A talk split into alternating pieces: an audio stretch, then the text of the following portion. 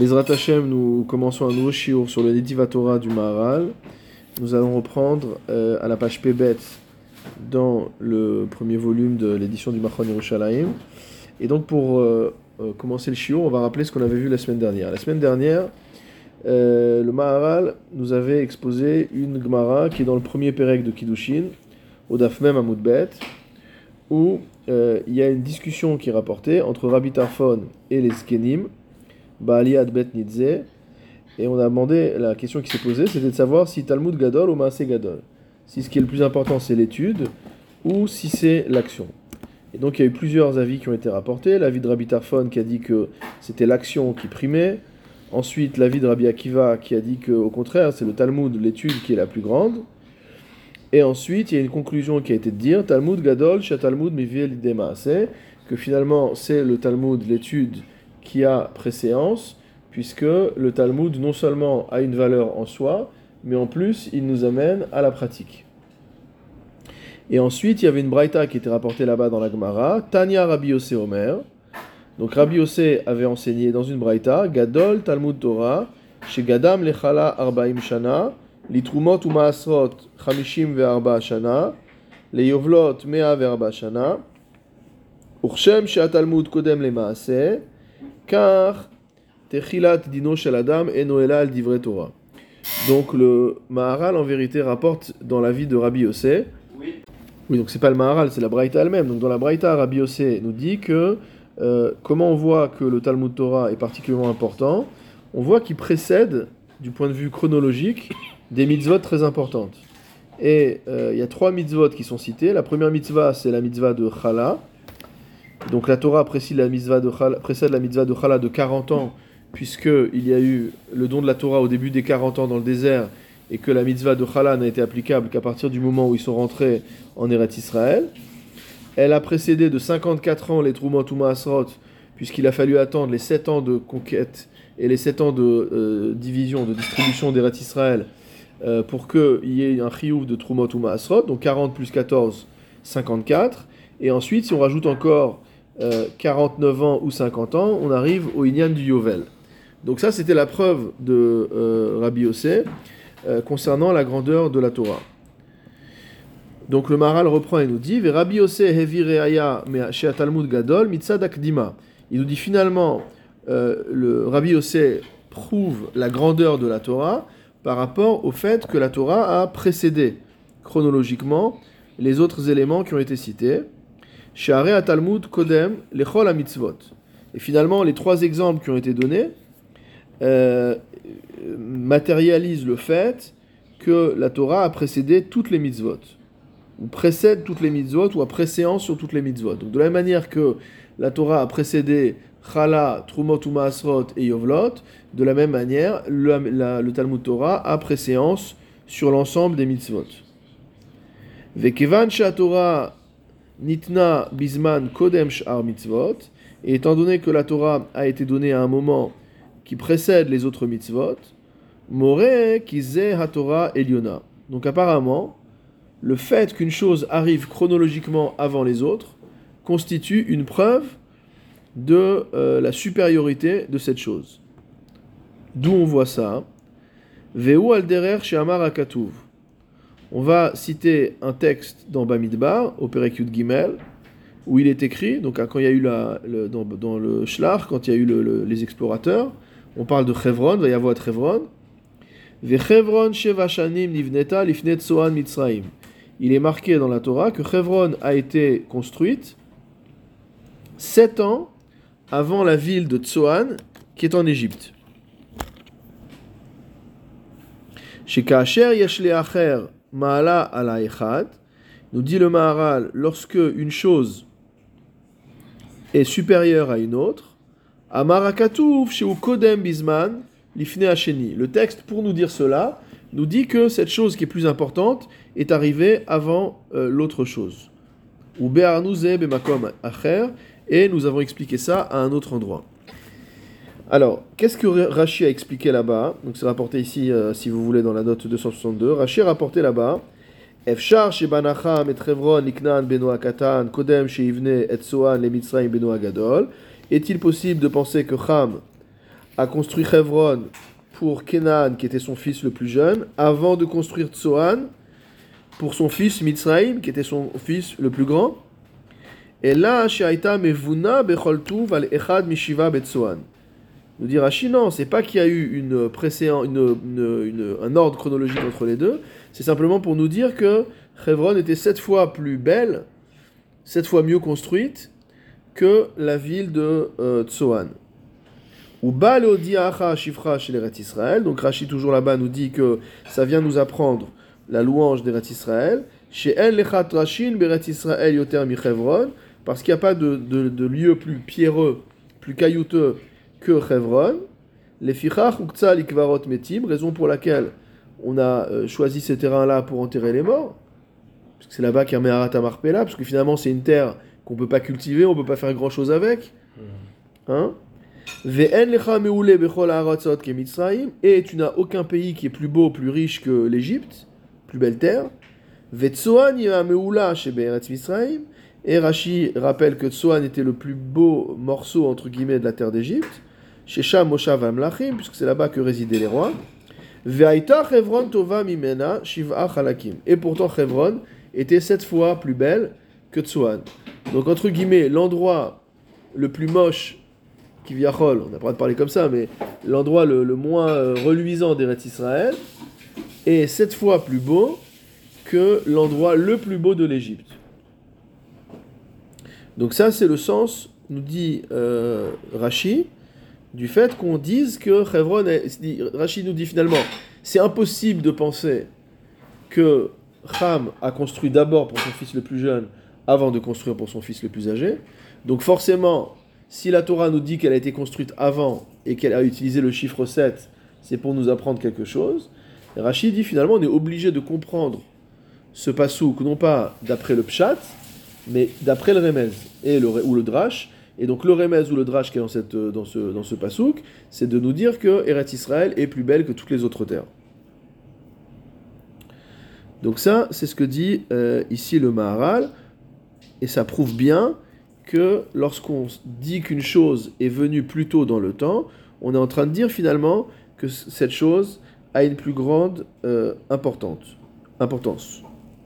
Alors, il pose une autre question, de savoir, et ça c'est dans le Gourarié, euh, au Perek dans Bamidbar Yud Gimel au Tetzaïn, dans le Gourarié, quelle est la question que pose le Maharal? Une question simple. Veim Tomar Velama Tov Sheva Peamim pourquoi passer par euh, cette allusion, entre guillemets, ou par ce, ce, euh, mode d'expression un petit peu euh, obscur, de dire qu'il y a une préséance? On est finalement obligé, entre guillemets, d'écrire quelque chose qui est faux, d'écrire que la ville a précédé chronologiquement alors que c'est pas vrai, pour dire qu'elle est plus belle. Dis-moi directement que la ville de Hebron est cette fois plus belle que celle de Tsoan. C'est quoi le problème? Vénirel et Taretz. Quelle est la réponse que propose le Maral à cette question? De la Kdima Yavo al Kedimat Mala. Il dit qu'en fait, le terme de Kdima, le fait de le, le, terme Kodem, qui veut dire avant, le fait de précéder, ça a également euh, un sens qualitatif. C'est pas uniquement euh, ce qui est avant l'autre euh, dans le sens chronologique, mais c'est ce qui vient avant l'autre dans, dans, le, dans, le, dans le, on va dire au niveau vertical et pas horizontal. Shiomar ze lifneze b'ma'ala. ובא הכתוב לומר כאן, כי יש להפחות והגרוע שבמקומות בארץ ישראל. Et ce que vient nous dire ici la Torah, c'est que l'endroit entre guillemets le plus moche d'Eretz Israël, Deu Chevron, qui serait Chevron, Sheva Ma'alot Neged Ameule Ve'atov Shehu Beretz Mitzrayim. Il est sept niveaux au-dessus de, euh, du plus bel endroit d'Eretz Mitzrayim. Sheal Devar, Shehu Yoter Tov Bema'ala, Omrim, Abiriot, Ze Lifneze. Parce que quand euh, on, va comparer par exemple deux marchandises, on va dire non, ça d'abord. Ça, c'est, ça passe avant. C'est la plus belle, euh, la plus belle euh, des, le plus beau des produits. ולכן כתב וחברון שבע שנים נבנתה לפני צבא מצרים, רצה לומר כי יש לו שבע מעלות קודמות, et en fait, nous dit le Maharal, que d'après cette compréhension-là, en vérité, Chevron a bien été euh, construite après Tsoan, et quand on dit l'ifnet Tsoan Mitzrayim, c'est juste un, euh, on va dire un marqueur de la qualité de construction, de la beauté de la ville de euh, par rapport à euh, celle de, de Tsoan. Donc encore une fois, dans les mots du Maharal, chez Kacher Yeshle Acher Maala ala Echad, Amara Katuv Shu Kodem Bizman Lifne Hasheni, ou Be'arnouz et Bamakom Acher. Uchmo Amrou, et comme ça a été dit également, Alpaim Shana Torah Nivret Kodem Nivra Olam, on a un midrash dans Bereshit Rabbah qui nous dit que la Torah a été créée 2000 ans avant le monde. Ou Morek Dimazot Maalat Torah la mitzvot, et ici aussi, nous dit le Maharal, ce que vient nous apprendre ce midrash, c'est pas un de, euh, pas un problème de chronologie, mais c'est de nous dire que la Torah est beaucoup plus élevée que les mitzvot, puisque les mitzvot, comme on l'a dit, sont euh, les ordres d'Hachem qui sont pratiqués dans le monde, euh, tandis que la Torah est quelque chose qui est, entre guillemets, en dehors du monde, qui est Nivdal. Alors en fait, Laura Wartman pose une question intéressante. Il dit en fait, c'est un peu compliqué de rapporter la preuve à partir de, euh, du passage sur Chevron et Tsoan, où on, a été chercher dans la Torah un cas où finalement la Torah nous dit Chevron a été construit avant Tsoan pour dire que Chevron est plus beau que Tsoan, mais en vérité, selon le vrai Pshat, c'est bien Tsoan qui a été créé avant Chevron, puisque Tsoan allait au fils aîné, tandis que Chevron allait au fils le plus jeune. pourquoi tu vas me chercher ce cas, on va dire, tarabiscoté? Alors que quand Rabbi Yossé a voulu prouver que la Torah était plus importante que tout le reste, il a dit que la Torah a précédé Chala, euh, Trumatuma Asrot et Yovel. Or là, c'est vraiment dans l'ordre. Donc pourquoi aller chercher quelque chose où l'ordre chronologique, entre guillemets, est faux, pour prouver quelque chose où l'ordre chronologique est bon?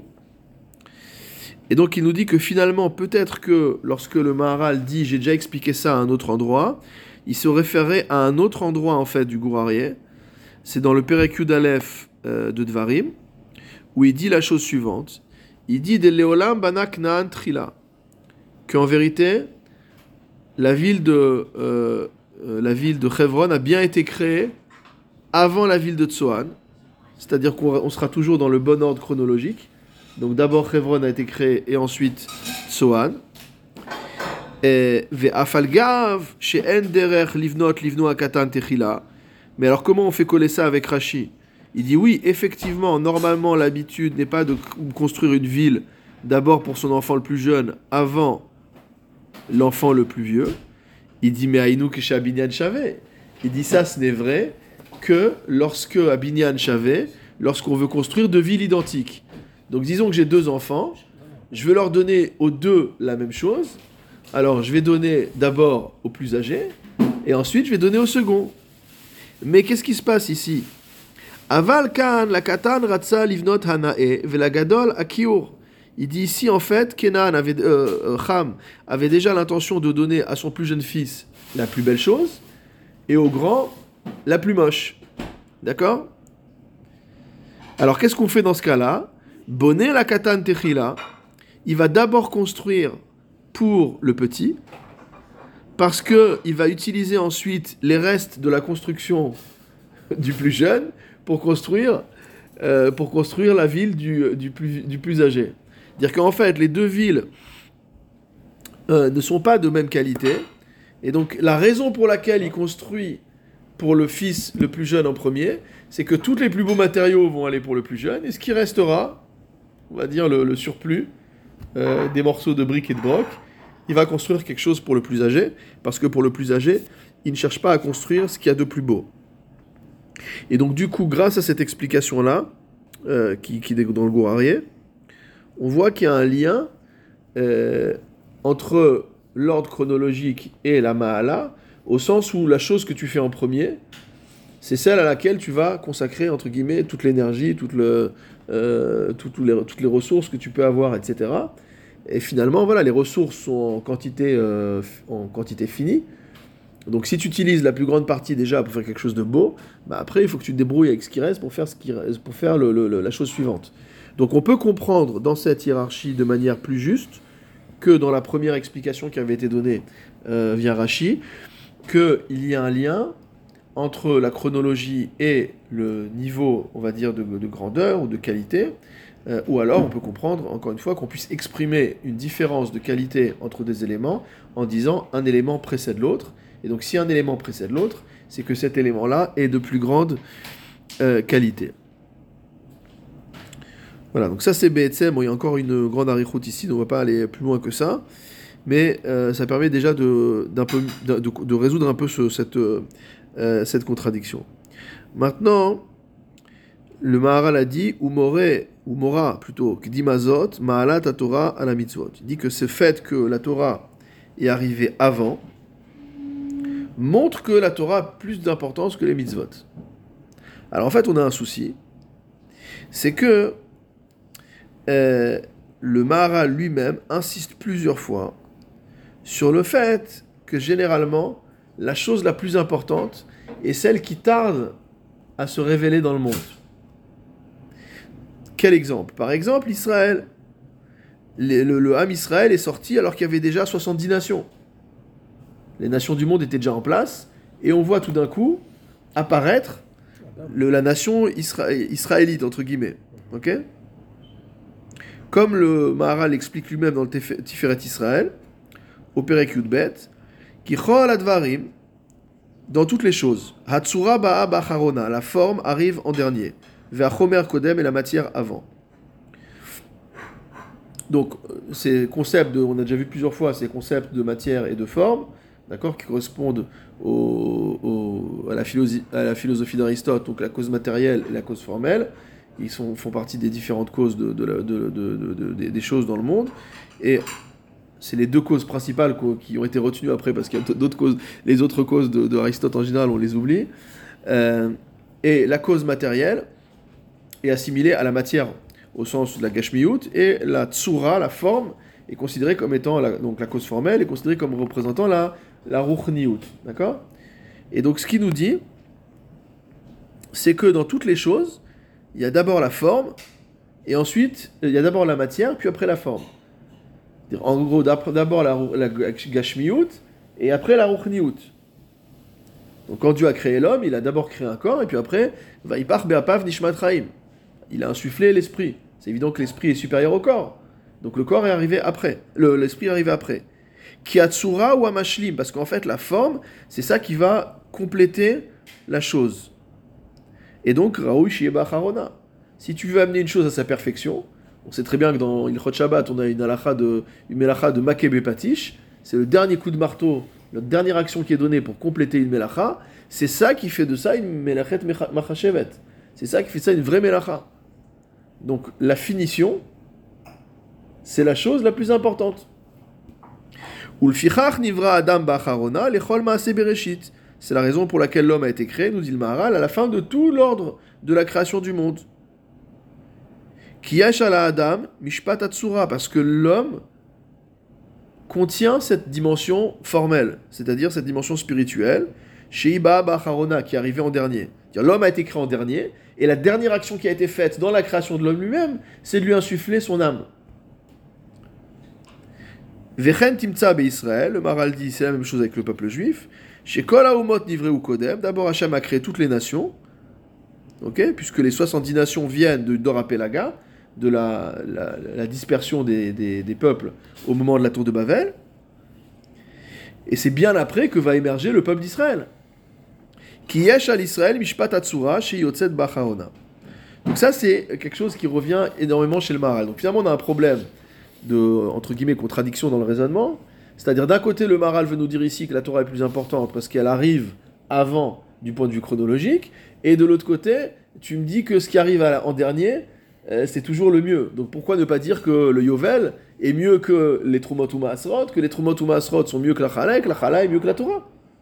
Ça serait logique. D'accord?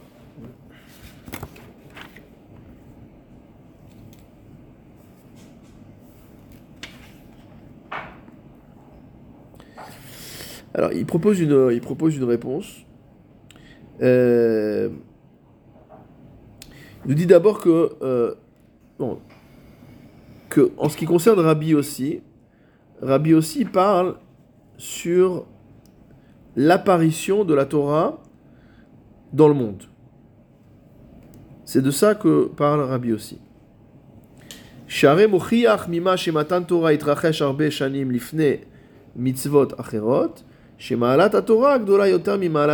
comme on a dit. Alors maintenant, quelle est la réponse que propose le Rav Il dit en fait, il, semblerait Il y a marqué venir Elomar en gras. Venir Elomar.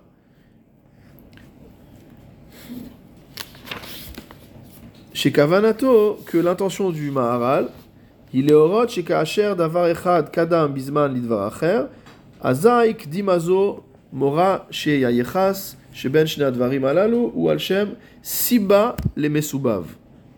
Ce que dit le, le Rav Hartman, c'est qu'il semblerait que lorsque le Maharal nous parle de cette chronologie entre les choses, c'est une chronologie de causalité. Ça veut dire qu'il y a une chose qui a causé la seconde. Et donc, a un premier élément qui cause un second élément, donc forcément, le premier élément a plus d'importance que le second, puisque le second n'est que la conséquence du premier. Ukdimat Torah lishar mitzvot, mora Torah lishar mitzvot. Ça, répond à une des questions qu'avait posé euh, euh, Mamo la dernière fois, à savoir que ici l'importance de la Torah, elle est également due au fait que la Torah est la cause des mitzvot, puisqu'on apprend les mitzvot dans la Torah. Donc quelque part, la Torah précède les mitzvot au sens où la Torah est la cause des mitzvot. Les mitzvot sont la conséquence du fait qu'on est la Torah. Vezoma la Torah. Et c'est ça la grandeur de la Torah. Par contre, il dit par contre, lorsqu'on parle de choses qui ne sont pas dans une relation de cause à conséquence, mais un rapport de forme et de matière, comme par exemple Israël par rapport aux nations du monde, etc. Alors dans ce cas-là, c'est ce qui a la forme qui est le plus important. Donc finalement, il nous dit on ne parle pas du tout de la même chose. Dans un cas, on parle d'éléments qui s'enchaînent les uns après les autres dans une euh, euh, chaîne de causalité. Donc A va causer B, B va causer C, C va causer D. Alors dans, dans ce cas-là, on va dire forcément que A est plus important que B, B est plus important que C, C est plus important que D. Et donc ça, c'est le cas qu'on a vu ici, c'est que la Torah est la cause des mitzvot, donc la Torah est plus importante que les mitzvot. Par contre, lorsqu'on est dans un autre domaine, qui est un domaine qui n'est pas un domaine de causalité, mais qu'on est dans un domaine finalement de savoir où est la forme et où est euh, la matière, alors forcément, c'est la forme qui a plus d'importance que la matière, puisque la forme vient pour parfaire la matière.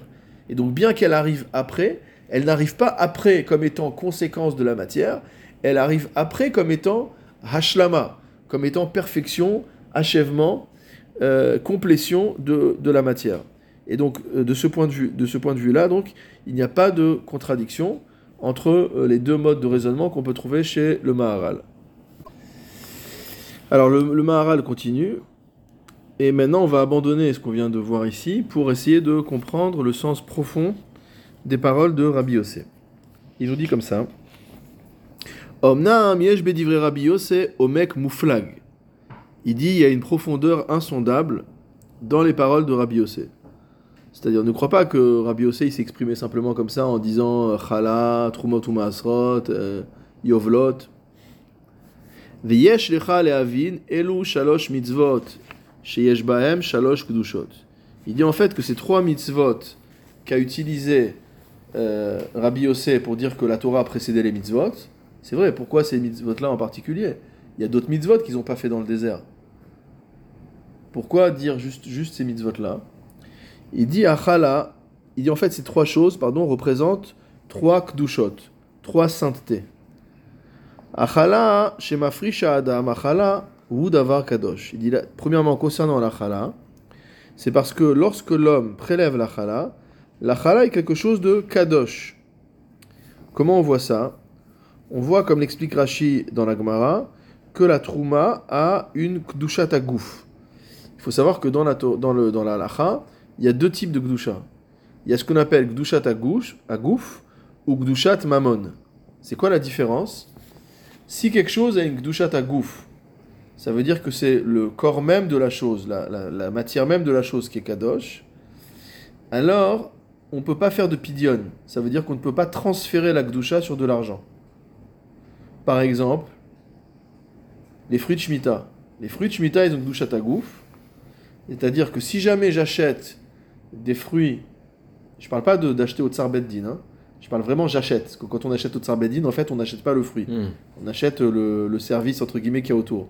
Si quelqu'un me vend demain un fruit qui a une Gdushat Chevit et que je le paye, non seulement le fruit va rester Kadosh Chevit, mais l'argent que j'ai payé, qui est dans la poche maintenant du vendeur, a lui-même Mugdushat Chevit. Ça veut dire que lorsque lui va utiliser cet argent pour acheter par exemple, je sais pas moi, de la viande, il va être obligé de manger la viande avec toutes les khumrot de Gdushat Chevit. C'est-à-dire qu'il devra manger la viande en entier, ne pas la laisser, etc. etc. D'accord? Donc ça, ça s'appelle ce qu'on appelle Gdushat Agouf. On peut rien faire. La chose reste sainte. Et on a autre chose, c'est Gdushat Mammon. Ça veut dire qu'en fait, c'est pas la chose elle-même qui est Kadosh, c'est sa valeur. Et si sa valeur est Kadosh, c'est-à-dire qu'on peut la racheter. Par exemple, on va voir après le Maaser Sheni. Le Maaser Sheni, il a une douchan qui Mammon. Ça veut dire que si j'ai des fruits de Maaser Sheni et que je peux pas les emmener jusqu'à Jérusalem parce qu'il y en a trop, c'est trop volumineux, ou parce que je peux pas aller maintenant, ils vont pourrir, etc. Qu'est-ce que je fais? Je vends ces fruits. L'arge- la Gdusha des fruits de Maaser Sheni est transférée sur cet argent. Donc maintenant, j'ai une bourse avec des pièces qui ont un statut de Maaser Sheni. Le moment venu, je vais à Jérusalem et je dépense cet argent. Et tout ce que je vais manger qui va être issu des achats faits avec cet argent aura le statut de Maaser Sheni. Mais l'argent, une fois que je l'ai dépensé, il redevient Choulin. D'accord? Donc là, on a juste ce qu'on appelle une Gdushat Mammon. Ici, ce que dit Rashi à propos de la Trouma, c'est que la Trouma a véritablement une Gdushat à gouf.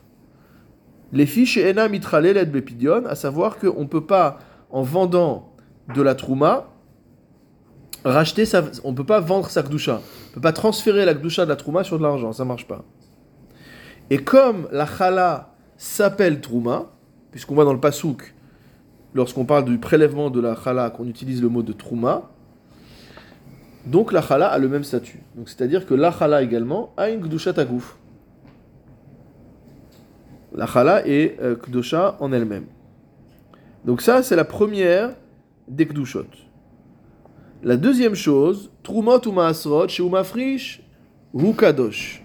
Il dit également, lorsqu'on prélève les Trumot et les Maasrot, tout ça c'est Kadosh. Alors pour la Trouma, on comprend. Pour la Trouma, on comprend, puisqu'on a dit que euh, la Trouma, elle avait une Gdushat Agouf, on vient d'expliquer, donc comme la Chala, les deux, et donc on ne peut pas transférer. Et d'ailleurs, on voit que lorsque le Kohen mange de la Trouma, la Gemara dans Psachim d'Afain Gimel Amud Aleph nous dit que ça constitue une avoda. Et d'ailleurs, il y a une minute. Le Kohen fait la bracha, Cher Kideshan ou Bemitzota Begdushato Shel Aaron Vetzivanu Lechol Trouma. C'est ce que dit le Rambam euh, dans les Troumot au Perek Tet Vav. Par contre, dit le Rav Hartman, c'est étonnant lorsque le Maharal écrit que le Maaser est Kadosh. Puisqu'on sait que le Maaser n'est pas du tout Kadosh. Comment on sait ça? C'est marqué dans Vaikra au Perekav Zain. Vechol Maaser Haaretz Mizera Haaretz Miperi Haaretz, la Shem. Donc tout Maaser de la terre, des, semences de la terre ou des fruits de l'arbre, l'Hachem ou Kadosh l'Hachem. C'est pour Hachem et c'est Kadosh l'Hachem. Et qu'est-ce qu'on explique? Alors, voilà, on voit que c'est Maaser, il y a marqué Kadosh. Mais qu'est-ce qu'explique Rashi là-bas? Rashi explique Vechol Maaser Haaretz, be Maaser Sheni Akatuv Medaber. Il dit qu'on parle ici du Maaser Sheni. Et d'ailleurs, le Gourarier lui-même, le le Maharal lui-même, dans son commentaire sur le commentaire de Rashi, parce que je rappelle que le Gourarier est un commentaire du Maharal sur le commentaire de Rashi, il écrit là-bas que le Maaser Rishon, Chulin Gmurim Hem. Le Maaser Rishon est totalement Chulin. Le Maaser Rishon n'a aucune valeur de Kdusha. N'importe qui peut en manger. C'est-à-dire, on le donne au Lévi, mais après le Lévi fait ce qu'il veut avec. Et le Rambam est possède dans l'Ichot Maaser, au Perek Aleph à la Chabet, Maaser Rishon mutar ba'achila le Israël ou mutar le betum'a. On peut donner à manger du Maaser Rishon à un, à un Israël et on peut le manger en état d'impureté. Chez En bo Kdusha klal. Donc le Rambam est très clair, il dit il n'y a aucune Kdusha dans le Maaser. Le ri- Le Rishon. Maaser Rishon, voilà. Et pourquoi le Chini, non Et le, a- Parce que le Maaser Sheni, il a un autre statut, c'est pas la même chose. Le Maaser Sheni, il a une Kdusha, on doit l'amener à, on doit l'amener à Yerushalayim. C'est pas quelque chose qu'on donne. Normalement, ça aurait, dû être l'inverse. Parce qu'il y a un, du fait qu'il arrive en seconde, en seconde position, on va dire comme ça, quand il avait une primeur de- de- d'être le premier, comme dans tout ce qui dans, dans tous nos principes. La première, la première ci, la première ça. Oui, sauf que c'est pas la même chose. Qu'ici, le Maaser Rishon, je, je rappelle comment ça se passe. quand on a une récolte, d'abord on prélève la trouma, on la donne au Kohen. Ensuite, on prélève le dixième ce qui reste, on le donne au Lévi, ce qu'on appelle le Maaser Rishon. Et après, il y a une répartition entre les années. D'accord? Il y a six ans. Bon, je rappelle que pendant la Shemitah, il n'y a pas de prélèvement, il n'y a ni Trumot ni Maasrot sur les fruits de Shemitah, puisque les fruits de Shemitah sont FKR. D'accord? Donc on ne prélève les prélèvements agricoles que de la première année à la sixième année. Première année, Deuxième année. deuxième année, d'accord? Quatrième. Et quatrième année, cinquième année. Ouais, six années. Hmm? Ouais, six années. Voilà, et ensuite on a c'est le Maaser Sheni, et la troisième et la sixième année c'est le Maaser Ani. Donc, on l'appelle Sheni parce qu'il vient après avoir prélevé pour le Lévi. Mais par rapport à la personne elle-même, entre guillemets, c'est le prélèvement qu'il fait de sa récolte que, lui, que lui-même va consacrer. C'est c'est pas quelque chose qui va à quelqu'un d'autre. Donc ici, je pense pas qu'il faut comprendre que Maaser Sheni euh, est inférieur. Et la preuve, on voit que lui a une Gdusha, tandis que le Maaser Rishon, c'est plus une sorte d'impôt qui est donné au Lévi et qui n'a pas de Gdusha euh, particulière. D'accord? Alors, du coup, qu'est-ce que conclut le Rav Hartman Donc, évidemment, le, vu que le Maharal, bon, déjà, on soupçonne pas le Maharal de pas savoir c'est quoi la halachot de Trumot ou Masrot. Euh, et deuxièmement, le Maharal lui-même écrit sur ce passouk qu'il n'y a aucune Gdusha dans les Masrot. Donc, qu'est-ce que le Maharal veut nous dire ici lorsqu'il nous dit que Trumot ou Masrot, il y a une Gdusha Il nous dit Nir'e she en kavanato likdusha asher chalal maaser et là chez Kol Davar Mechavero Nershav Likdusha. Il nous dit en fait qu'on apprend un autre principe. On apprend que toute chose qui est séparée du reste, qui est prélevée du reste, a une Gdusha. De la même manière que dans la paracha de Kedoshim, qu'est-ce qui a marqué? Kedoshim Tiyu. On voit que c'est quoi Ke- Kedoshim? C'est Perushim. C'est-à-dire qu'il faut être séparé de la Avera. Donc tout ce qui est séparé a un, niveau de Kdusha. Donc ici finalement, euh, ce qu'explique le Rav Hartman, c'est de dire le pshat du Maharal ici, c'est pas de dire que les Trumot ou Maasrot, enfin on a dit oui, mais les Maasrot, le Maaser Rishon, on ne veut pas dire qu'il est Kadosh, mais malgré tout, on peut l'appeler Kadosh au sens où c'est quelque chose qui a été prélevé, donc qui a été élevé, entre guillemets, euh, par rapport aux autres. Vea Yovel, maintenant concernant le Yovel, qu'est-ce que dit la Torah dans Vaikra. Vous sanctifierez la cinquantième année. Et comment se- s'exprime cette sanctification? C'est qu'au début de la cinq- cinquantième année, il y a un kiddush, comme on fait le kiddush à Chodesh, il y avait un kiddush par le Beddin à Yerushalayim, où on disait Mekudesh et Hashana, que l'année est sanctifiée. Et le Sanhedrin se euh, réunissait à ce moment-là et faisait une bracha qui figure dans le, dans le, dans le Sefer c'est la mitzvah Shin Lamed Bet, et il faisait une bracha, les Kadesh Shanim. Il y a une mitzvah de sanctifier les années. Donc on voit véritablement que euh, l'année du Yovel, c'est bien une année qui a une Gdusha. Ve'elu shlosha advarim, et ces trois choses, dit le Maharal, Ha'echad chala, la première chose c'est la chala, Hasheni trumot ou la deuxième chose les trumot ou Hashlishi yovlot, la troisième chose c'est les yovlot, les jubilés, Lomar lecha ki Torah i ala olam. C'est pour te dire que la Torah est au-dessus du monde. Ça veut dire en fait que ces trois niveaux viennent nous indiquer que la Torah qui précède ces trois niveaux est au-dessus du trois. Et qu'est-ce que représentent les trois? Les trois représentent le monde. Comment ça? Ou madrigat shalosh. Parce que nous dit le Maharal, les niveaux du monde sont au nombre de trois. C'est quoi les trois niveaux du monde? Aolam atarton ou Olam amurkav. Le monde d'en bas, le monde inférieur, celui où on habite, qui est un monde de complexité, de, euh, combinaison. Pourquoi un, monde de combinaison? Chez Umurkav minapshutim. On est encore dans la euh, représentation des éléments, des éléments de, de base, des éléments, euh, le feu, l'air, etc. Donc on dit finalement le monde, c'est la combinaison de tous ces éléments.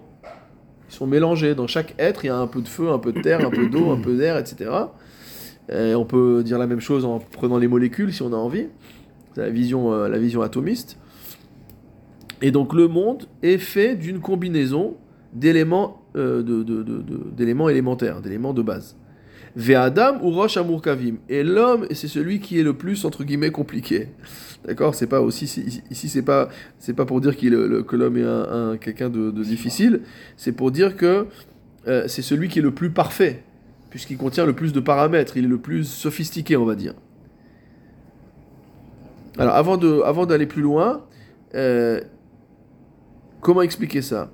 Il dit finalement que le premier monde, c'est le Olam Atarton. Le monde inférieur, c'est le Olam dans lequel vivent les hommes. Et c'est le monde de la combinaison, on va dire, de la composition. Parce que toutes les créatures sont composées de forme et de matière, ou de matière et de forme plutôt. Et c'est un monde également dans lequel il y a, euh, il y a la vie, mais il y a également la disparition, il y a la, euh, la, la, euh, la dégradation, etc. Deuxièmement, on a un monde intermédiaire qui est le monde des Galgalim ou Mazalot. Donc, c'est le, donc il y a le monde, c'est un peu une vision aristotélicienne, encore une fois, hein. c'est-à-dire le monde sublunaire, d'accord C'est le monde qui est en dessous de la Lune. Donc ça, c'est un monde qui est matériel, où il y a de la dégradation, où il y a de la décomposition, etc. Et, et où il y a également l'âme. Donc il n'y a pas que le corps, il y a aussi l'âme. Ensuite, il y a le monde supralunaire, donc c'est les astres, ok Donc il y a tous les astres, les mazalotes, etc. Vegam bo yesh chomer vetsura. Et là-bas aussi, il y a matière et esprit. Dans cette vision-là, il y a aussi une dimension, entre guillemets, spirituelle, intellectuelle, dans les astres. Ach en bo arkava. Havaya VF7. Mais la différence, c'est que là-bas, il n'y a que des éléments, on va dire, simples. Il n'y a, pas de a pas de combinatoire d'éléments. Et donc, il n'y a pas de destruction. Il n'y a pas de corruption. Le terme que je cherchais, le terme qu'on utilise généralement en philosophie, de corruption. Il n'y a pas de corruption, c'est-à-dire les choses ne se, ne se dégradent pas, ne se défont pas. Donc, les astres ont une, forme d'éternité, entre guillemets. Et le troisième monde, c'est le Olam Aelion, qui est encore au-dessus de, en dessous, au-dessus de, au-dessus des astres. Et ce monde-là, c'est un monde dans lequel il n'y a absolument pas de matière. C'est un monde qui est entièrement formel. Et donc forcément, un monde qui est entièrement formel, dire qu'il n'y a forcément pas de mélange de matière, puisque la matière n'existe pas, etc. Elle est entièrement pure, entre guillemets. Et euh, étonnamment, c'est pas tellement son habitude. Ici, le Rav Hartman nous dit que la source de cette vision-là se trouve dans le Zohar HaKadosh, dans le Chelek Gimel, euh, et que c'est expliqué dans les notes de Rabbi Chaim Vital, que ces trois mondes correspondent euh, de bas en haut, euh, de, de haut en bas, pardon, Olam Hatzilut, donc le monde qui a au-dessus des astres, c'est l'Olam Hatzilut, le monde de l'émanation. Ensuite, le Olam Aberia, c'est le monde intermédiaire, le monde des astres, etc., c'est le, le monde de la création. Et Olam Hayetzira, c'est le monde de la formation. Et il nous dit là-bas, il faudra aller voir parce que j'ai pas eu le temps d'aller regarder. Il dit que là-bas, euh, il explique pourquoi on ne parle pas du tout du Olam Asiya. Parce que finalement, en dessous du Olam Yetzira, il y a encore le Olam Asiya qui est le monde de l'action. Bon, faudra aller, pour ceux qui sont curieux, il faut aller voir là-bas dans les, euh, dans les commentaires de, euh, de Rabbi Chaim Vital et aussi d'autres, notes qui sont rapportées ici, dans le Rabbi Bechaye, lui Ben Ezra euh, et, euh, et autres. Donc, en tout cas, on a ces trois mondes. Et finalement, euh, le Maharal nous dit ne crois pas que Rabbi Yossé il a juste pris trois mitzvot au hasard. Il y a une profondeur extraordinaire dans ses paroles.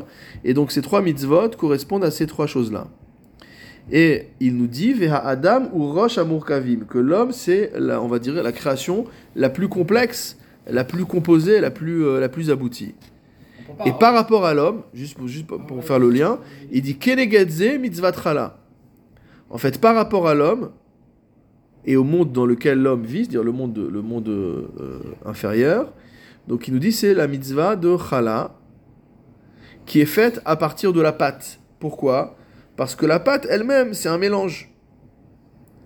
C'est un mélange entre, le, entre le- la farine euh, et l'eau et peut-être le levain, etc.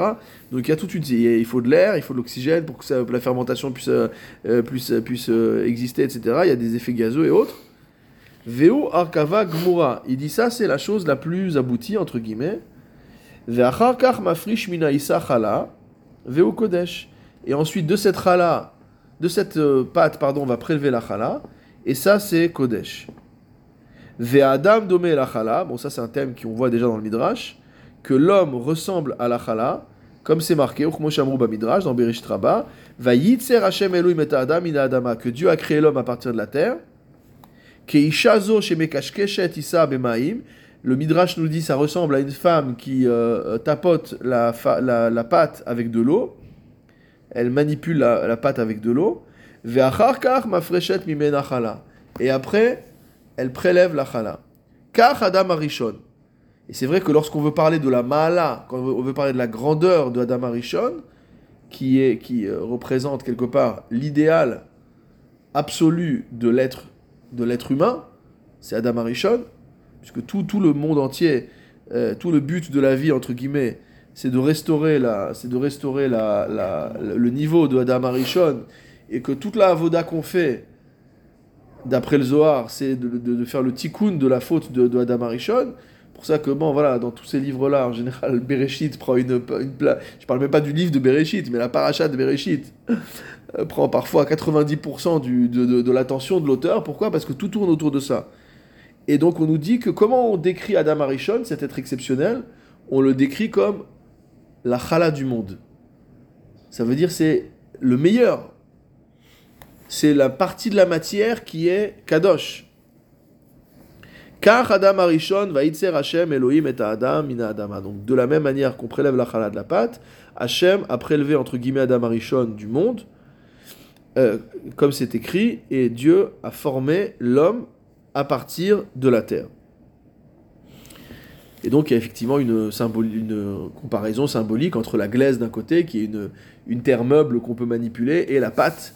On sait très bien, quand on voit un potier qui manipule la, la, la, euh, la, la- terre glaise, l'argile, ça ressemble, euh, ça ressemble à de la pâte.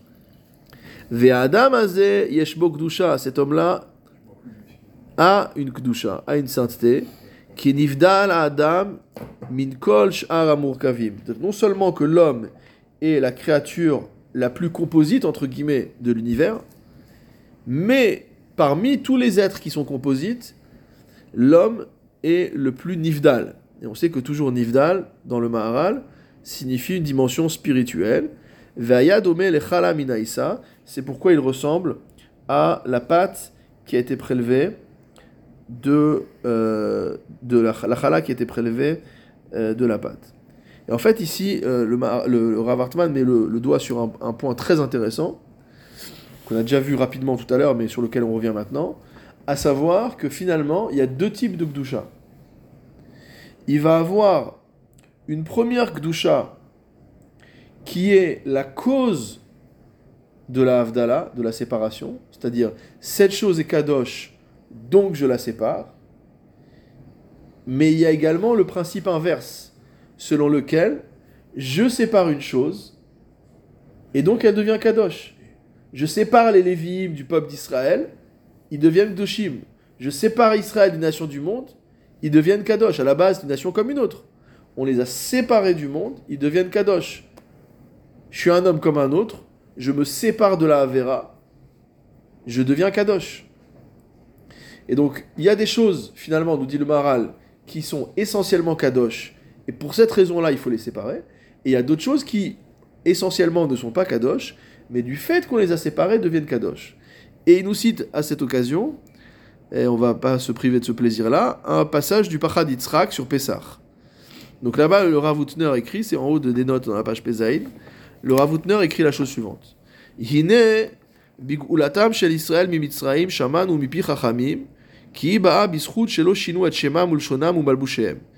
Le Rav Utner rappelle un midrash selon lequel la raison pour laquelle on a mérité de sortir d'Égypte, c'est que nos ancêtres n'ont changé ni leur nom, ni leur langue, ni leurs vêtements. C'est dans Vaikra Rabba au, au Perek Lamedbet. Et le Ravutner nous dit Ve'alinu le'afrin etze bazé. Il faut alenu le'afrin bezé. Il faut comprendre dans cela qui avdalazo asherba nitbadelu ou nitvadelu avotenu bemitzraim ed inyana doma le'avdala minaamim asher alea uzharnu be'ar Sinai. Il dit en fait il y a une différence entre cette avdala qui a été faite par les juifs de ne pas changer leur nom, leur langue et leurs vêtements. Il dit ça n'a rien à voir avec la avdala qui nous a été demandé au Arsinaï lorsqu'on est rentré dans l'alliance de la Torah et des mitzvot. On nous a dit que euh, il faudra pas faire comme les goïms, il faut être différent des goïms, etc. Ve'atsiur bazehu. Et il dit voilà la manière dont il faut représenter les choses.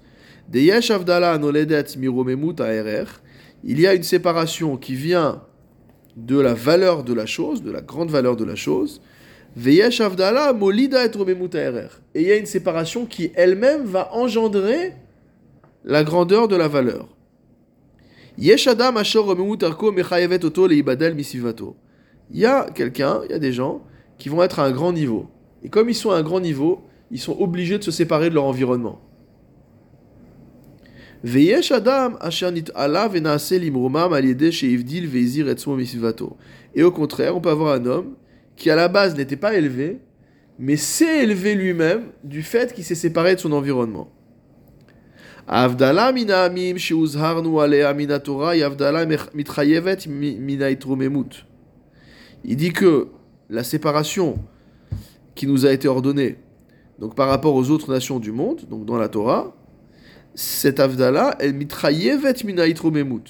Elle a été causée par l'élévation. Ul et dit à, l'inverse, avdala shavotenu ivdilu et atzmam b'mitzraim, avdala yotzeret. Shemeshameshet kegorem beidvaduta chez C'est-à-dire qu'en fait, il dit que l'avdala qu'ont fait nos ancêtres en ne changeant pas de vêtements, etc., c'est eux qui ont agi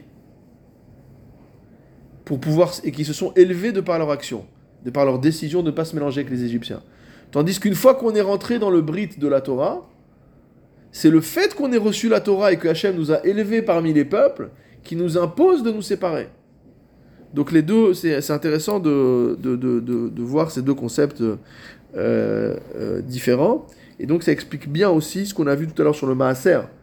C'est-à-dire que le Maaser, c'est une Gdusha au sens où il a été prélevé, il a été, il a été élevé, tandis que la Chala, on la prélève parce qu'elle est déjà Kadosh à la base. C'est-à-dire que dans mon, dans, dans mon pain, il y a un morceau qui s'appelle Chala, même si je ne l'ai pas encore enlevé. D'ailleurs, on voit que dans certains cas où on n'a pas prélevé la Chala, on peut manger le pain malgré tout et laisser de côté un morceau qui sera par la suite euh, désigné comme Chala. Ça veut dire que même si je fais rien, la Chala, elle est déjà dans le pain. Simplement, il va falloir l'enlever, mais on l'enlève pourquoi? Parce qu'elle est kadosh. On l'enlève parce qu'on peut pas la manger. C'est pas parce que je l'ai enlevé que je l'ai rendu chala.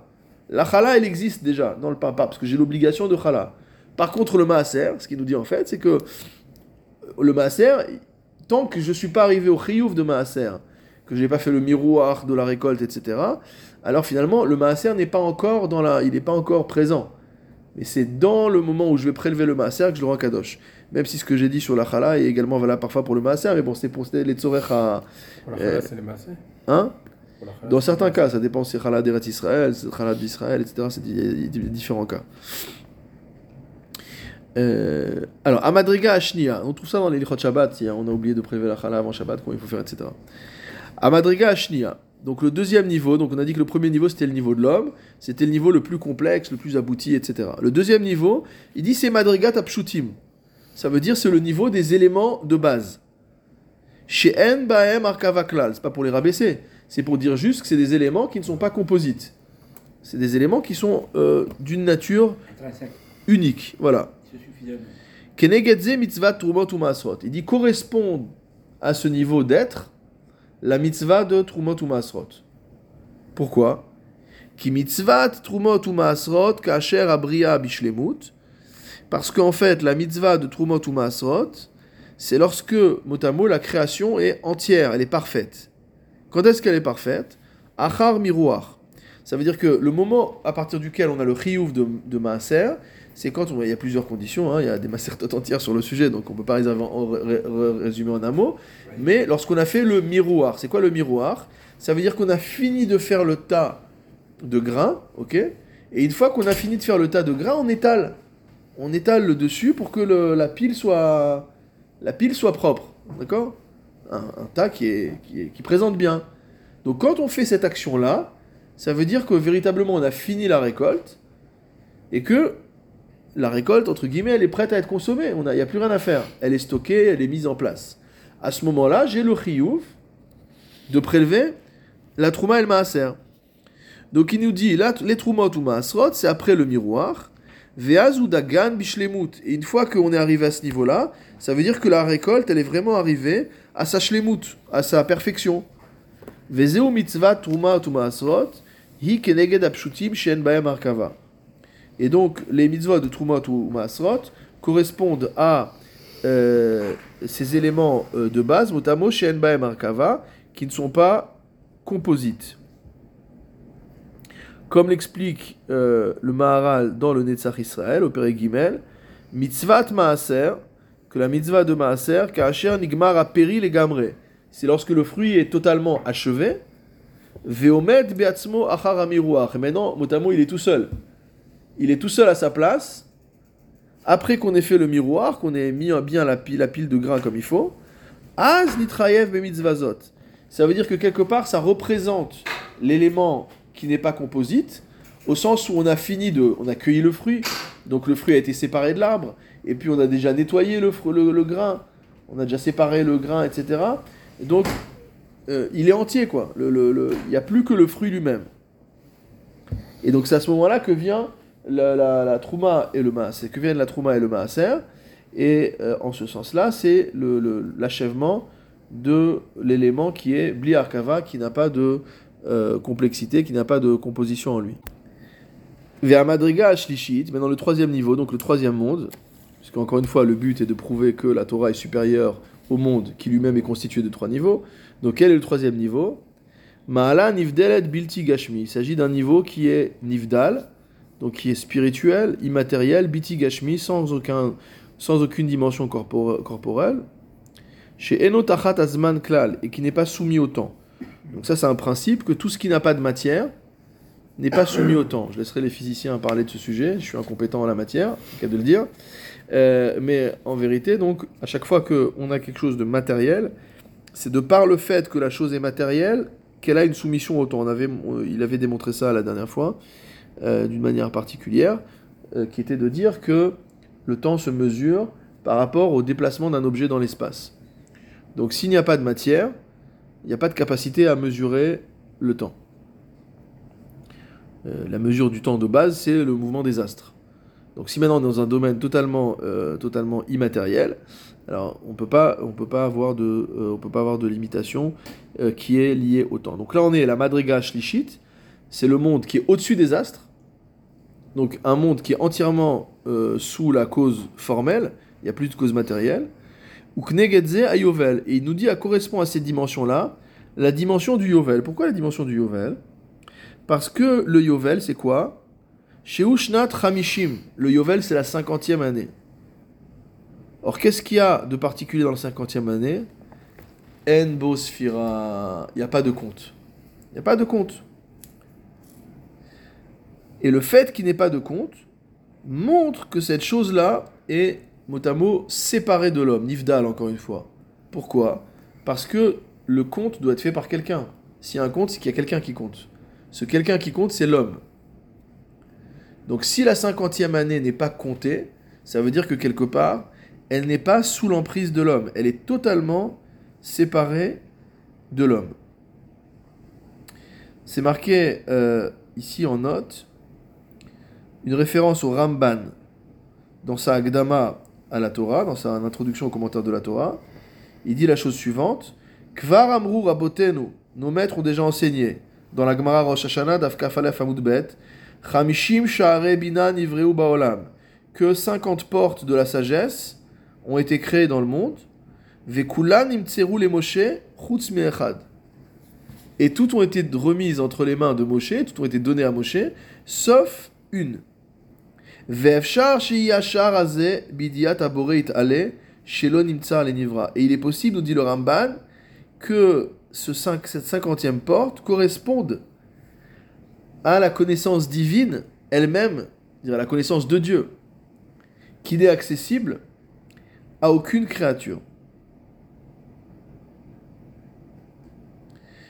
Euh, un peu plus loin, euh, il reparlera de ce sujet-là en disant que euh, ramuz batora bisfirat haomer, que ce chiffre-là, on y fait allusion dans la Sfirat haomer, ou bisfirat yovel et dans le conte du yovel, donc le Ramban dit quand j'arriverai à ce stade-là, j'expliquerai le secret qu'il y a euh, derrière. Qu'est-ce qu'explique le Ramban On continue un petit peu dans la note. Katav Ramban ou Kratem Deror Baaretz. Il y a marqué vous déclarez la liberté, la libération dans le pays.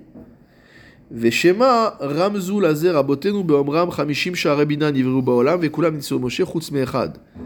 Chutz Min Hayovel Kodesh ou kadosh. C'est-à-dire que c'est quelque chose sur lequel il n'y a pas de prise. Donc c'est le l'expression même de la sainteté. C'est la chose qui est totalement séparée de la dimension humaine. Qui même tête baem sphira. Car dit le Maharal, je reprends dans le texte du Maharal, il dit que pendant 49 ans, il y a un compte chez Oazman. Et c'est ça, c'est la dimension du temps. On sait que chez le Maharal, toujours, le chiffre 7 correspond à la dimension du temps naturel. Donc 49, c'est 7 fois 7. C'est le compte ultime auquel on peut arriver dans le domaine matériel.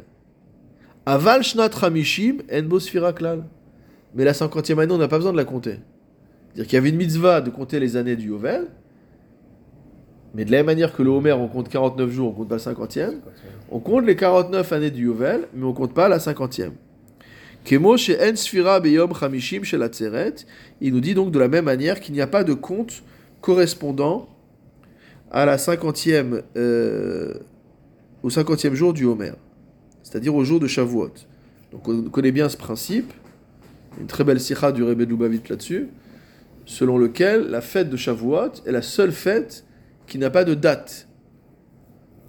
C'est pas le Sissivan, même si nous on la fête le Sissivan, c'est pas évident qu'on voit que dans la Gemara déjà une discussion pour savoir quel jour a été donné la Torah, mhm. et c'est pas du tout évident que c'était donné le 6, plutôt le 7. Et quoi qu'il en soit, le déterminant de la fête de Shavuot, c'est qu'on est fini de compter 49 jours et qu'on est au 50e jour. C'est ça qui déclenche la fête de Shavuot, c'est pas la date calendaire. D'accord? Ça pourrait être n'importe quelle date, bien sûr c'est pas n'importe quelle date parce qu'il y a un calendrier, mais ça peut être le 5 Sivan, le 7 Sivan, en fonction de différents cas, d'accord? À l'époque où il y avait le hibour, le, cas que prend le Rebbe Lubavitch, c'est un, cas d'une personne qui a traversé la ligne de date. donc finalement, il a changé de date. Donc il est parti en Australie, par exemple. Euh, donc il est passé déjà, lui, il est en train de compter les jours. Et s'il compte 50 jours, le 50e jour à lui, il va arriver euh, un jour après le 50e jour des Australiens. Donc la question c'est de savoir, bon, bien sûr il n'est pas possèque, il est, c'est pas c'est une chouva entre guillemets qui ressemble à de la halacha, mais on n'est pas, même chez Chabad, on sait qu'on n'est pas possèque à partir des sirots du, du, du euh, mais c'est pour dire que théoriquement, en tout cas dans l'idée, on pourrait avoir cette personne-là qui accomplirait Shavuot à un jour différent du reste de la communauté, parce que lui, c'est lui son 50e jour. Or, ce qui est le déterminant de la fête de Shavuot, c'est le fait qu'on soit arrivé au 50e jour et pas le fait qu'on soit arrivé à une date quelconque. Ok? Donc ça, c'est sur l'idée. Le problème qu'on a, c'est que dans la Torah, qu'est-ce qui a marqué Ad mimachorat Shabbat Il y a marqué vous compterez 50 jours. Mais en vérité, on compte que 49. D'accord? Donc ça, c'est déjà marqué, c'est déjà expliqué dans la Gemara. C'est-à-dire que il y a quelque part une ambition d'aller jusqu'au 50, mais euh, on a l'impression que ce 50 se refuse à nous. Dire qu'on ne peut pas arriver jusqu'au 50e. Dire que l'homme peut compter jusqu'au 49, mais que le 50e, est entre guillemets euh, inaccessible.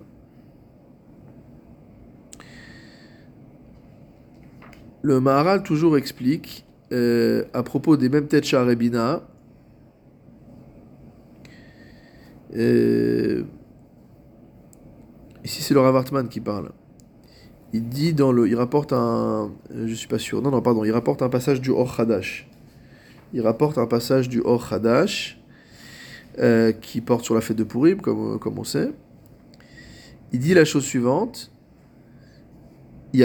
Af Moshe Rabbeinu nemar alav même tet sharebina nivraim baolam vekulam nimseru le Moshe sheneemar vaterseru meat me Elohim. Il y a marqué, tu lui as enlevé un petit peu que Moshe Rabbeinu était un petit peu moins que Dieu. C'est quoi sur un petit peu moins que Dieu, entre guillemets, qui vient si on peut s'exprimer ainsi C'est qu'il a été jusqu'à 49, mais il pouvait pas arriver jusqu'à 50. Ki shar achamishim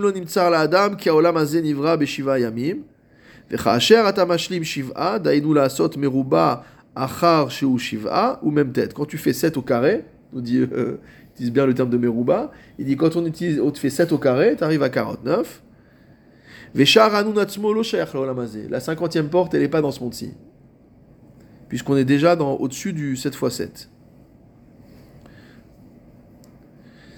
Et donc quelque part, Ça, c'est ce qu'on voit aussi dans les euh, Midot chez Torah Niknet Bahem. On voit dans le Pirkei Avot, c'est là-bas, il y a 48. Il y a 48 d'argot. Donc on sait que c'est le fameux tableau de Rav Aaron Kotler. Il dit que chaque jour du, euh, que chaque jour du Homer correspond à une des Midot de Kinyan Torah. Mais il n'y a, pas que 48 mi- il a que 48 Midot dans le, la Pirkei. Que le 49e jour, c'est la mise en application des 48 Midot tout ensemble. Et ensuite, on a encore un nouveau couronnement qui est le 50e jour. Mais ça, c'est Matan Torah, c'est Dieu qui donne. Ça veut dire que finalement, il y a une avoda de l'homme qui est euh, adragatite, qui est graduelle, d'étape en étape. Malgré tout, si l'homme arrive à sa shlemut, il va arriver à faire la synthèse de tous les degrés qu'il a pu, euh, a pu euh, euh, gravir au niveau du 49, mais après 49, il peut plus. Et donc finalement, quand il est arrivé à, cette, à ce maximum de 49, qui représente finalement le maximum des efforts, le maximum du potentiel de l'homme. L'homme doit maximiser son potentiel. Hachem donne un potentiel à chacun d'entre nous. On doit faire le maximum avec ça. C'est quoi le maximum? 7 fois 7. Ça veut dire on multiplie le naturel par le naturel. C'est-à-dire tu prends le, la- la- ce que t'a donné du point de vue naturel et tu le mets en facteur. Tu peux pas faire plus que ça. Tu es à ton maximum. Mais sache qu'après, il y a une dimension de 50. Mais cette dimension de 50, elle t'est pas donnée. Mais ça, c'est le chesed. C'est le chesed d'Hachem, donc le don de la Torah, c'est un chesed. Comme l'a expliqué Rav Saadia Gaon dans Emdot Vedeot, que pourquoi Hachem a donné la Torah, c'est pas ça la question qu'il pose en vérité, il dit pourquoi Hachem a donné dans la Torah toutes les mitzvot sichliot? Je fais une petite parenthèse. Dans la Torah, on sait qu'il y a trois. Il y a plein plein de catégorisations des mitzvot euh, à travers les âges, peu importe, mais on va dire qu'en général, on parle de trois types de mitzvot. Il y a des mitzvot sichliot, c'est des mitzvot rationnels. Ne pas tuer, ça peut se comprendre, sinon on va tous se trucider. Ne pas voler, ça peut se comprendre, sinon on peut pas être tranquille, etc. etc. Après, il y a des mitzvot qui sont des edouyot, qui sont des mitzvot qui sont en rapport avec notre histoire avec Hachem. On a une histoire entre nous. Donc on a Pessah, on a Shavuot, on a Sukkot, on a Rosh Hashanah, tout ce qui est les fêtes, etc. Toutes ces choses-là. Ça rentre dans les edouyot. Ça veut dire que c'est des sortes de témoignages de la relation entre, entre Dieu et, et l'homme. On peut dire, euh, on a étudié la semaine dernière euh, Guy Danaché, par exemple. Guy Danaché, c'est un témoignage de ce qui s'est passé avec Yaakov. Et aussi le Sefer Achinour qui nous dit que c'est une mitzvah qui nous rappelle le fait qu'il y a un espoir de Géoula. Donc tout ça, c'est des douillottes. Et après, il y a des chukim. Des mitzvot sans aucun sens.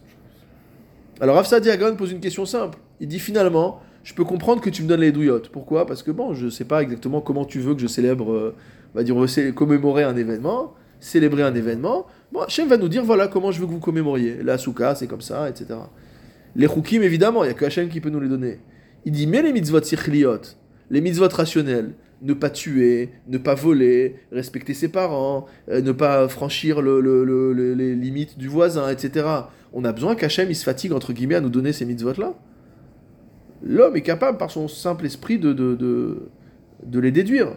D'ailleurs, on voit. On voit que dans des codes très anciens, de loi, code d'Amourabi, etc., il y a, des, il y a entre guillemets des, lois qui ressemblent à ça. Alors, quelle est la différence entre ces lois-là et les lois que nous on a? C'est encore un autre sujet. Mais qu'est-ce que dit le, le, le, Saadiagon Un truc extraordinaire, que je trouve extrêmement moderne? Il dit en fait que Hachem a fait une sorte de chesed Ham Israël pour gagner du temps. Ça veut dire que Rav Saadia Gaon, dans son Moyen Âge, a compris en fait que la science, c'est un processus historique. Ça veut dire qu'en fait, pour arriver, euh, pour arriver à établir des lois justes, il faut entre guillemets euh, toutes sortes de- d'essais et d'erreurs.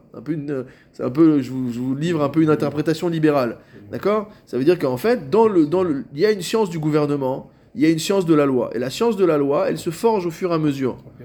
Et que si on avait, oui, une- forme d'empirisme, et que si on avait voulu atteindre la perfection des lois de la Torah, alors le monde aurait eu besoin de milliers et de milliers d'années pour arriver à ça. Et que donc Kadosh Hu nous a entre guillemets fait un chesed, il dit regardez, plutôt que vous, plutôt vous fatiguer, elles sont sichliot, vous allez pouvoir les étudier, comprendre leurs théamim, etc. Elles sont pénétrables, elles sont analysables et tout. Mais moi, je vous fais un cadeau, je vous donne déjà toutes les mitzvot euh, euh. Donc, donc, donc pour ça que je voulais, pourquoi je fais le lien avec ça, pour dire que ce cinquantième, ce niveau 50, c'est aussi un niveau de, particulier de, de chesed, euh, du point de vue d'Akadosh Baruch Hu. Ki haolam anivdal haelion enot azman, Car, nous dit le Mahara, le monde supérieur, donc ce troisième monde dont on a parlé, qui est le monde au-dessus du monde supralunaire, c'est un monde qui n'est pas soumis au temps, klal du tout, puisqu'il est entièrement immatériel, il n'a aucune dimension euh, euh, corporelle, donc il est totalement libéré du temps. Et donc ce 50, c'est ce qu'il y a au- au-delà de notre temps à nous. Ou Mikol Makom, Malgré tout, ce niveau-là a une liaison avec le temps. Et donc ça va être le, lien avec ce qu'on vient de dire. Parce que la cinquantième année, malgré tout, elle arrive après les 49 premières. C'est-à-dire d'un côté, effectivement, cette cinquantième année, elle est totalement séparée des autres. Parce qu'entre guillemets, tu peux pas la compter, donc elle est plus en lien avec toi. Mais elle, garde malgré tout un lien avec le temps, au sens où cette cinquantième année ne peut arriver que parce que moi j'ai compté 49. Donc, par son essence, elle est totalement libérée du temps, mais on va dire par son, euh, la manière dont elle arrive, la manière dont elle, est causée, c'est lié, euh, euh, lié au temps. Et qu'est-ce que dit à propos de ça le Maharal dans le Gourarié sur le fait de comprendre pourquoi la Torah a demandé 49 et pas le 50, ou que la Torah a demandé 50 par contre, pardon, et qu'on comprend, qu'on ne compte que 49.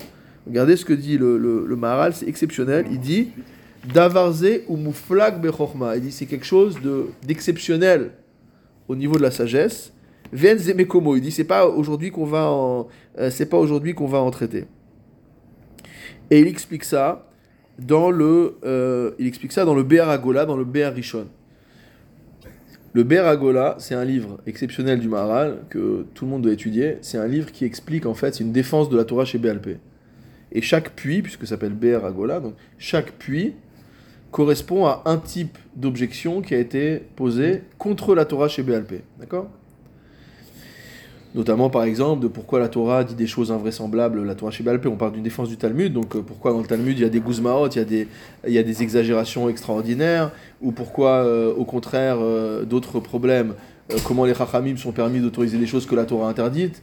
Par exemple, c'est quoi cette histoire des Rouf Tafshili? Normalement, on voit bien que, que Yom Tov ne peut pas préparer pour Shabbat. Alors, c'est quoi ce, cet artifice de faire un Eruv Tafshili, de permettre maintenant de cuisiner pendant Yom Tov pour Shabbat? Exemple. Donc, tout ce genre de sujets sont étudiés dans le Beragola. Et dans le premier BR, voilà ce que dit le Beragola. Là-bas, il parle des, 30 des, il parle des 39 euh, coups qui étaient donnés. Parce qu'il y a marqué Arbaim Yakenu. Dans la Torah, il y a marqué Tu le frapperas 40 fois. Et en vérité, on sait qu'on donne combien de coups? 39. Vehu od yoter amok. Il dit c'est encore plus profond que ça.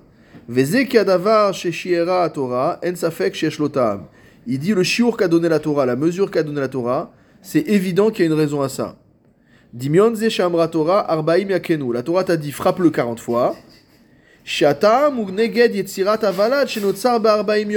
La raison que la Torah s'est exprimée de cette chose-là, c'est en rapport avec le fait que l'homme a été créé en 40 jours, puisqu'on sait que c'est le temps de Yetzirat Avalad, le temps de constitution du fœtus, c'est 40 jours, à partir de la fécondation. Ulka Hamra Arbaim Yakenu. C'est pour ça que la Torah a dit donne-lui 40 coups par rapport aux 40 jours durant lesquels il a été conçu, mot à mot.